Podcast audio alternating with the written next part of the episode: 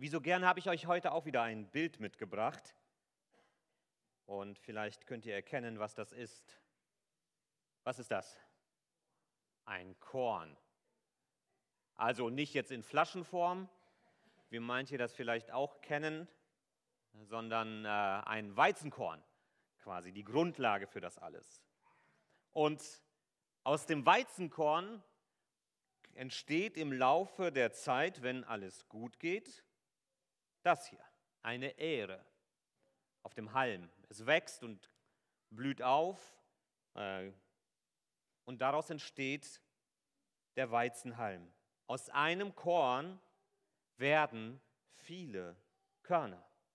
Das ist eigentlich ein Wunder, das Wunder von Vermehrung. Aus eins wird vieles. Und ich möchte mit euch heute ein bisschen darüber nachdenken, was dafür nötig ist, damit dieses Wunder geschehen kann. Wie ist das überhaupt möglich, dass aus einem Korn viele Körner werden?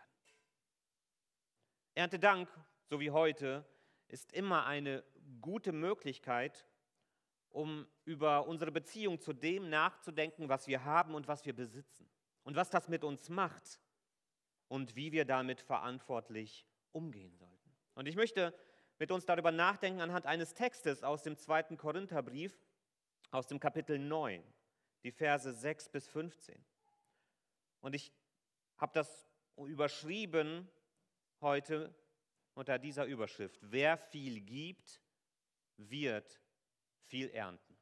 Wer viel gibt, wird viel ernten. Ich möchte den Text lesen aus 2. Korinther 9, die Verse 6 bis 15 und ermutige dich dazu mit aufzuschlagen, äh, wenn du eine Bibel dabei hast. Paulus schreibt hier an die Gemeinde in Korinth. Das aber sage ich euch. Wer spärlich sät, wird spärlich ernten. Und wer reichlich sät, wird reichlich ernten. Jeder soll so viel geben, wie er sich selbst vorgenommen hat. Er soll es nicht nur widerwillig tun und auch nicht, weil er sich dazu gezwungen fühlt, denn wer fröhlich gibt, den liebt Gott. Gott aber hat die Macht, euch jede Gabe im Überfluss zu schenken so habt ihr in jeder Hinsicht und zu jeder Zeit alles, was ihr zum Leben braucht. Und ihr habt immer noch mehr als genug, anderen reichlich Gutes zu tun. So heißt es ja in der Heiligen Schrift. Er verteilt Spenden unter den Armen. Seine Gerechtigkeit steht für immer. Gott gibt den Samen zum Sehen und das Brot zum Essen. So wird er auch euch den Samen geben und eure Saat aufgehen lassen. Euer gerechtes Handeln lässt er Ertrag bringen. Er wird euch so reich machen, dass ihr jederzeit freigebig sein könnt. Und aus eurer Freigebigkeit entsteht Dankbarkeit gegenüber Gott, wenn wir eure Gaben überbringen. Denn die Ausübung dieses Dienstes lindert nicht nur den Mangel, an dem die Heiligen leiden, sie ist auch deshalb so wertvoll, weil sie große Dankbarkeit gegenüber Gott bewirkt. Weil ihr euch in diesem Dienst so bewährt habt, werden sie Gott loben. Denn daran sehen sie, dass ihr euch gehorsam zu der guten Nachricht von Christus bekennt.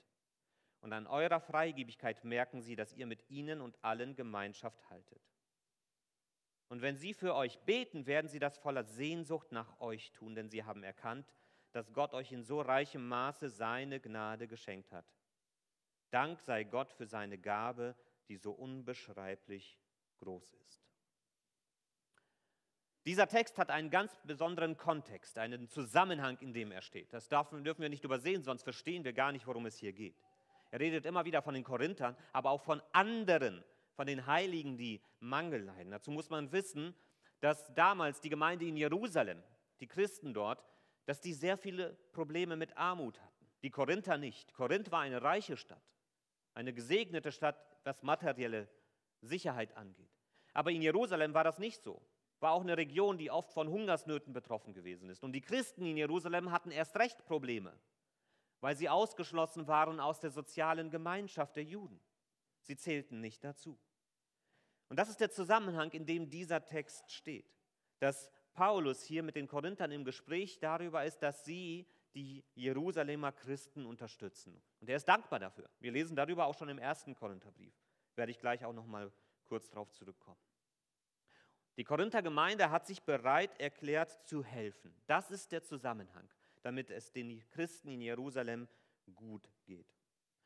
Aber das kann uns trotzdem auch heute helfen, darüber nachzudenken, wie sollen wir eben mit Besitz, mit dem, was wir haben, umgehen. Was bedeutet es, dankbar zu sein für das, was Gott uns schenkt an guten Gaben?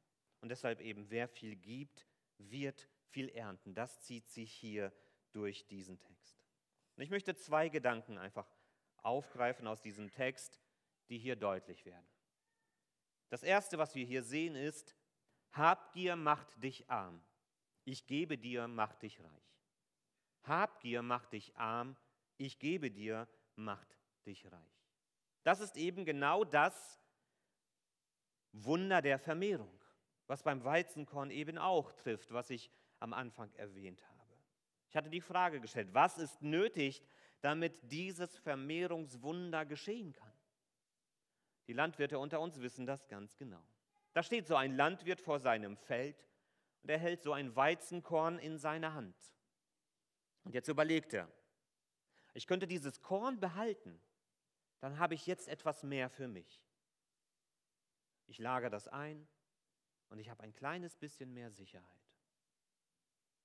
Es könnte sehr verlockend sein, dieses Weizenkorn für sich zu behalten, um es dann für schlechtere Zeiten aufzusparen. Er gewinnt dieses eine Weizenkorn, wenn er es für sich behält. Aber was verliert dieser Landwirt in diesem Moment, wenn er diesen Weg einschreitet? Dieser Landwirt riskiert etwas Sicherheit oder gewinnt etwas Sicherheit, aber riskiert damit all das, was aus diesem einen Korn entstehen könnte.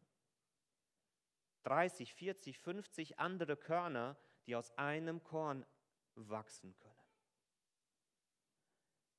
Der Bauer weiß, das, was Paulus hier aber auch deutlich macht, eine ganz simple, einfache Wahrheit, die man sofort versteht, aber die so grundlegend ist, wenn er großzügig sät, dann geschieht oder besteht die Möglichkeit, dass er viel mehr ernten wird. Er muss riskieren, dieses Korn zu verlieren, es abzugeben in den Erdboden. Er muss loslassen damit er später dann mehr, viel mehr davon empfangen kann. Damit er eine reiche Ernte einholen kann, wenn alles gut klappt und es von Gottes Seite auch so gesegnet wird. Und diesen Gedanken finden wir hier in Vers 6. Wer spärlich sät, wird spärlich ernten. Das ist die Wahrheit dahinter. Wer zu wenig in den Boden reingibt, der wird später auch viel, viel, viel weniger, eben dutzendfach weniger ernten. Und wer reichlich sät, wird reichlich ernten. Und das ist das Geheimnis Gottes. Hinter diesem Erntedank auch, dass wir uns das bewusst machen, wenn wir bereit sind, etwas von unserer Sicherheit abzugeben, wenn wir bereit sind, etwas loszulassen, dann kann ich mehr dadurch gewinnen, als ich mir vielleicht überhaupt vorstellen kann. Nicht unbedingt materiell. Auch Paulus meint das hier in diesem Text nicht rein materiell. Er sieht bei den Korinthern materielle Sicherheit. Das ist eine, ein wichtiges Fundament. Natürlich brauchen wir eine gewisse Basis auch, um unser Leben bestreiten zu können. Aber die Korinther hatten viel mehr, als sie zum Leben brauchten. Viel, viel mehr. Und wir alle hier in Deutschland oder die meisten von uns haben das auch. Viel mehr, als wir rein zum Leben brauchen würden. Und je mehr wir an dem, was wir haben, festhalten, umso weniger werden wir auf anderen Ebenen des Lebens haben. Habgier macht dich arm. Ich gebe dir, macht dich reich. Aber wir sehen hier in Vers 7 auch noch einen zweiten Gedanken, den Paulus formuliert. Jeder soll so viel geben, wie er sich selbst vorgenommen hat. Er soll es nicht widerwillig tun und auch nicht, weil er sich dazu gezwungen fühlt, denn wer fröhlich gibt, den liebt Gott. Das ist, der letzte Satz ist so der der Leitvers jedes guten Kassierers. Einen fröhlichen Geber hat Gott lieb, gebt also gerne und fröhlich. Aber das ist eben ein ganz wichtiger Punkt auch hier. Dieses Loslassen soll nicht unter Zwang geschehen, sondern es muss freiwillig geschehen. Es muss etwas sein, was aus wirklich freiem Herzen geschieht. Denn wer saure Früchte sät, wird auch saure Früchte ernten. Auch das ist eine einfache Wahrheit. Das heißt, mein Geben soll weder Zwang sein noch Show. Nicht im ganzen Jahr nichts geben und dann an den besonderen Momenten extrem viel. Aber auch nicht geben mit dem Gefühl, boah, eigentlich habe ich keine Lust darauf. Ich weiß gar nicht wieso, aber was werden die anderen über mich denken, wenn ich es nicht tue? Das ist nicht das, wie Gott sich das wünscht. Nicht aus schlechtem Gewissen und nicht um Eindruck zu schinden, sondern weil ich verstehe, dass das gut und richtig ist. Und wir sehen, dass Paulus den Korinthern auch im ersten Korintherbrief einen wichtigen Hinweis gibt, wie und mit welcher Grundhaltung das geschehen soll. In 1. Korinther 16 lesen wir genau über diese Spendensammlung. Nur noch ein Wort zur Spendensammlung für die Heiligen in Jerusalem. Macht es auch so, wie ich es für die Gemeinden in Galatien angeordnet habe. An jedem ersten Tag der Woche soll jeder von euch etwas zurücklegen. Er soll so viel ansammeln, wie ihm möglich ist. Denn ihr sollt mit dem Spendensammeln nicht erst dann anfangen, wenn ich komme. Nicht auf den letzten Drücker, nicht unter Zwang, nicht um dann Eindruck zu schinden, sondern still und im Hintergrund. Aber das Wichtige ist hier beständig, dauerhaft, immer wieder auch ansammeln, dann fällt es einem auch leichter loszulassen. Und das betrifft eben nicht nur Geld, es kann auch andere Bereiche unseres Lebens betreffen, dass wir uns auf andere Menschen einlassen, dass wir uns Zeit nehmen. Auch nicht immer nur in Extremmomenten oder dort helfen, wo es wahrgenommen wird, sondern für Menschen im Hintergrund da sein, wenn es vielleicht niemand sieht, niemand wahrnimmt. Zu gucken, wem kann man unterstützen, ohne sich zu überfordern. Das will Gott eben auch nicht. Gott will nicht, dass die Korinther sich in Armut begeben, um den in Jerusalem zu helfen. So viel jeder kann. Aber doch dauerhaft und beständig und ein bisschen Zeit oder Geld. Wenn man dann das wachsen lässt, wenn man das, was man gesät hat, wachsen lässt, dann sagt Gott uns zu, wird er uns auch die Früchte davon ernten lassen. Dann werden wir erleben, was das auch macht, was das bewirkt. Und das ist der zweite Punkt. Wer Liebe sät, wird Dankbarkeit ernten. Wer Liebe sät, wird Dankbarkeit ernten. Und zwar in zwei Dimensionen. Im Blick auf Menschen und im Blick auf Gott. Eine Familie ist in Not. Ein Mitglied der Gemeinde kommt zu ihrer Hilfe und gibt nicht nur finanzielle Unterstützung, sondern zeigt auch Mitgefühl und praktische Hilfe. Was macht das mit so einer Familie? Natürlich gibt es immer wieder auch Undankbarkeit, wo Menschen es als selbstverständlich ansehen, dass Menschen sich für sie aufopfern. Das gibt es auch, mehr als genug. Aber in der Regel werden Menschen, die in echter Not sind, die wissen, da hat mir gerade jemand wirklich meinen Hintern gerettet. Da hat mir jemand wirklich geholfen aus tiefster Not heraus. Diese Menschen werden von Herzen dankbar sein. Sie werden wissen, was der andere bereit war auch für mich zu investieren. Und wenn dann Gott der Motor meiner Liebe ist und ich das auch ausstrahle, nicht um auf mich selbst zu lenken, sondern weil Gott mich getrieben hat, egal wie die Antwort darauf aussehen wird, dann wird diese Dankbarkeit der Familie vielleicht auch auf Gott zurückstrahlen. Genau das beschreibt Paulus hier in Korinth. Er wird euch so reich machen, dass ihr jederzeit freigebig sein könnt. Und aus eurer Freigebigkeit entsteht Dankbarkeit gegenüber Gott, wenn wir eure Gaben überbringen. Und dann in 14, und wenn sie für euch beten, werden sie das voller Sehnsucht, eben Dankbarkeit nach euch tun. Denn sie haben erkannt, dass Gott euch in so reichem Maße seine Gnade geschenkt hat. Diese Liebe der Korinther hier in finanzieller Unterstützung bewirkt Dankbarkeit bei den Christen in Jerusalem. Eben sowohl den Korinthern gegenüber, aber auch eben Gott gegenüber. Denn es ist ja Gottes Liebe, die uns bewegt, andere zu lieben. Unser Motto, weil Gott uns liebt, wollen wir Menschen lieben. Das ist das, worum es am Ende auch immer wieder auch geht dass wir Gottes Liebe an andere Menschen weitergeben. Und ich finde es interessant, wenn wir dann hier angucken in Vers 15. Worin mündet das alles, was hier gemacht wird in Vers 15? Dank sei Gott für seine Gabe, die so unbeschreiblich groß ist. Dank sei Gott für seine Gabe, die so unbeschreiblich groß ist. Das mündet in Anbetung. Anbetung. Wenn wir bereit sind loszulassen, wenn wir bereit sind, etwas von dem aufzugeben, was Gott uns geschenkt hat, um anderen Menschen zu helfen, wenn wir bereit sind, uns in andere Menschen zu investieren, die das nötig haben, die das brauchen, soweit wir das können, soweit wir die Möglichkeiten dazu haben. Wenn wir uns gegenseitig unterstützen und wenn wir uns gegenseitig tragen, dann ist das Anbetung. Anbetung ist nicht nur das, was wir hier Sonntagmorgens machen, wenn wir nach der Predigt Lieder miteinander singen. Auch das ist Anbetung, dass wir das ganz ausdrücklich aussprechen. Gott, wir beten dich an. Und wir kommen zu dir und wir singen dir und sagen dir, was uns auf unserem Herzen liegt. Aber dieser punktuelle Moment ist nur ein Teil von dem, was Anbetung sein kann. Anbetung ist es auch, anderen Menschen etwas von dieser Liebe Gottes ganz praktisch weiterzugeben, weil das Gottes Anbetung hervorrufen wird. Menschen werden Gott Danke sagen. Ich werde Gott auch Danke sagen dafür vielleicht, was ich erlebt habe, wenn ich sehe, wie andere Menschen wirklich dankbar für das sind, was man ihnen getan hat, wenn da die Tränen vielleicht fließen. Jede Träne ist Anbetung für Gott. Jede Träne aus Dankbarkeit. Und es ist auch Anbetung, weil Gott der Ursprung aller Liebe ist.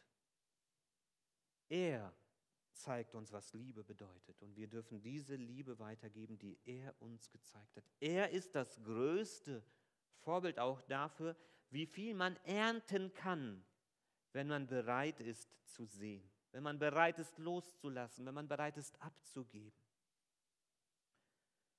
wenn man bereit ist, etwas mit Liebe zu opfern. Jesus Christus hat uns das gezeigt.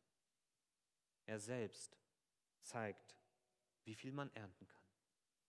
Und wir alle hier, die wir mit Jesus unterwegs sind, wir alle, die wir gleich auch zum Abendmahl nach vorne kommen, weil wir sagen, ich bin dankbar für das, was du für mich getan hast, Jesus. Wir alle sind Ernte Gottes. Wir alle sind dieses Vermehrungswunder. Das hat angefangen mit einigen wenigen verschüchterten und ängstlichen Aposteln in Jerusalem. Und 2000 Jahre später erntet Jesus immer noch Dankbarkeit und Anbetung von den Menschen, die glauben, dass er sich für sie geopfert hat. Ein Vermehrungswunder, weil Jesus bereit gewesen ist, alles für uns aufzugeben. Paulus beschreibt das auch in 2. Korinther 8, Vers 9. Ihr wisst ja, welche Gnade uns unser Herr Jesus Christus erwiesen hat obwohl er reich war, mehr als genug hatte. Obwohl er reich war, wurde er arm für uns. Er wurde Mensch für uns. Er hat alles im Himmel aufgegeben, seine ganze Herrlichkeit. Da gehen wir auch bald drauf zu in Weihnachten. Obwohl er reich war, wurde er arm für uns. Und denn durch seine Armut sollt ihr reich werden. Du bist reich. Reich durch die Liebe Gottes bereichert durch das, was Jesus am Kreuz für dich getan hat, durch sein Vorbild, durch sein gutes Leben, aber auch durch sein Sterben und durch seine Auferstehung. Diese Liebe von Jesus lebt in uns weiter. So wie etwas von diesem Weizenkorn, was in die Erde geht und aufbricht und wieder ein grüner Halm entsteht, der dann am Ende Körner hervorbringt. Etwas in diesen Körnern ist immer noch das, was in diesem Weizenkorn gewesen ist. Und so geht auch das, was Jesus gesät hat durch seinen eigenen Tod, in unserem eigenen Leben weiter. Wer viel gibt, so hat es Jesus uns gezeigt, wird viel ernten. Habgier macht dich arm. Ich gebe dir, macht dich reich.